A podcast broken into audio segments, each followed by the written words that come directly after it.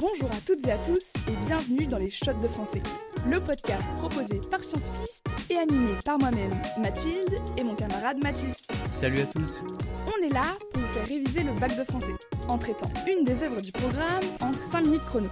Dans cet épisode, on s'intéresse à l'adolescence d'un poète maudit. Tu sais à qui je fais référence?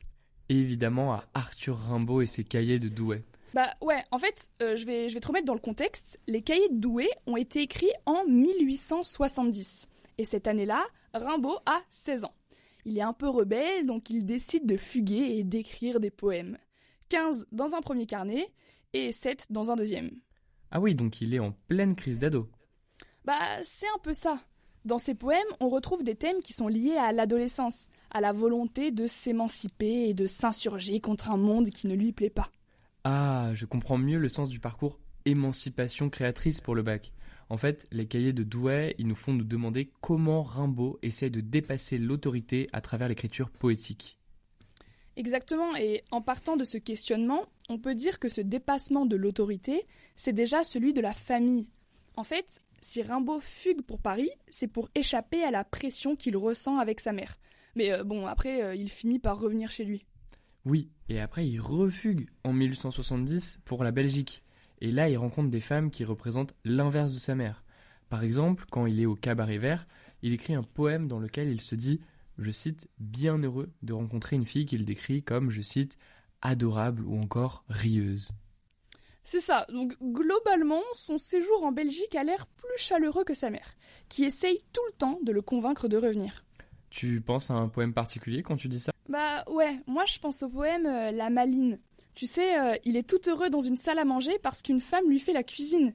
Il écrit, je cite, Elle arrangeait les plats, près de moi, pour m'aider. Ok, donc si on résume cette première idée, c'est en fuguant que Rimbaud s'émancipe de son cadre familial et qu'il découvre des femmes plus chaleureuses que la relation qu'il entretient avec sa mère.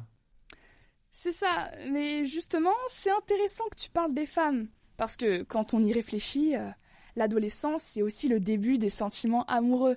Et ça, c'est aussi une forme d'émancipation pour le poète. C'est vrai que quand j'y pense, en fait la description de ces femmes est assez sensuelle. Enfin, dans le poème Au cabaret vert, il parle quand même de, je cite, la fille au téton énorme, aux yeux vifs. Oui, bah là, c'est très explicite. Hein. Et il euh, y a même dans, dans le poème Sensation, Rimbaud, il se sent très proche de la nature. Il la compare à une femme dans le dernier vers. Tu, tu le connais? Bien sûr. Il écrit, je cite, Par la nature, heureux comme avec une femme. Pas mal, c'est ça. Mais même Mathilde, au-delà de la sensualité, c'est le début des sentiments amoureux qui lui permettent de s'émanciper. Dans le même poème, il écrit, je cite, Mais l'amour infini me montra dans l'âme. C'est joli, non? Ah ouais, c'est très joli. Et j'ai envie de te dire que c'est justement parce que c'est joli que c'est un moyen pour lui de dépasser l'autorité. Rappelle-toi le titre du parcours. Émancipation créatrice. En fait, à travers la création artistique, le poète s'exprime pour dépasser sa condition. C'est vrai, mais des fois j'ai l'impression que c'est pas que pour échapper qu'à sa propre condition. Et tu fais bien de le remarquer, Matisse, parce que tous les poèmes ne sont pas juste des pensées innocentes d'un adolescent en pleine rébellion contre sa mère. En fait, Rimbaud critique tout un système. Comment ça? Bah, notre Arthur, il ne pense pas qu'à sa liberté personnelle, il rêve d'une liberté collective, en remettant en question l'autorité politique. Pense par exemple au poème Le Forgeron. Ça te dit quelque chose? Ah oui, c'est le poème dans lequel un forgeron parle à Louis XVI pendant la Révolution. C'est ça. Eh bien, la figure du forgeron, c'est l'allégorie du peuple tout entier. Et ce forgeron, il humilie complètement le roi en montrant la force révolutionnaire du peuple. Ah oui, donc Rimbaud critique la monarchie d'avant la Révolution française, mais il critique aussi l'Empire. Si on s'intéresse aux dates, il écrit les cahiers de Douai en 1870, année de la chute du Second Empire de Napoléon III. Et l'empereur n'est pas épargné des moqueries du poète. Ah bah ça c'est sûr.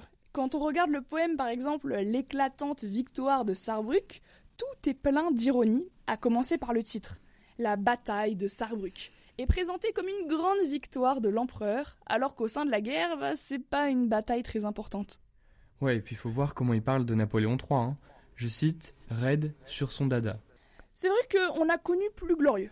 Bref, Mathis, on a dit plein de choses, donc euh, je te propose qu'on fasse un résumé de l'épisode. Bonne idée. Alors, les cahiers de Douai, ils ont été écrits alors que Rimbaud a fugué de chez lui. ce qui symbolise en quelque sorte un dépassement de l'autorité familiale. Et ce dépassement de l'autorité, il arrive à un moment crucial de sa vie, l'adolescence. Il découvre donc une autre forme d'émancipation à travers les sentiments. Mais le recueil va encore plus loin. Et oui, parce que Rimbaud dresse une véritable critique politique et rêve d'une émancipation du peuple. Voilà, c'est tout pour aujourd'hui. N'hésitez pas à partager ce podcast avec vos amis qui sont en train de réviser. N'oubliez pas de faire un tour sur nos Instagram, sciencepiste et mthld, pour enregistrer la mini-fiche de synthèse associée à ce podcast et à vous abonner.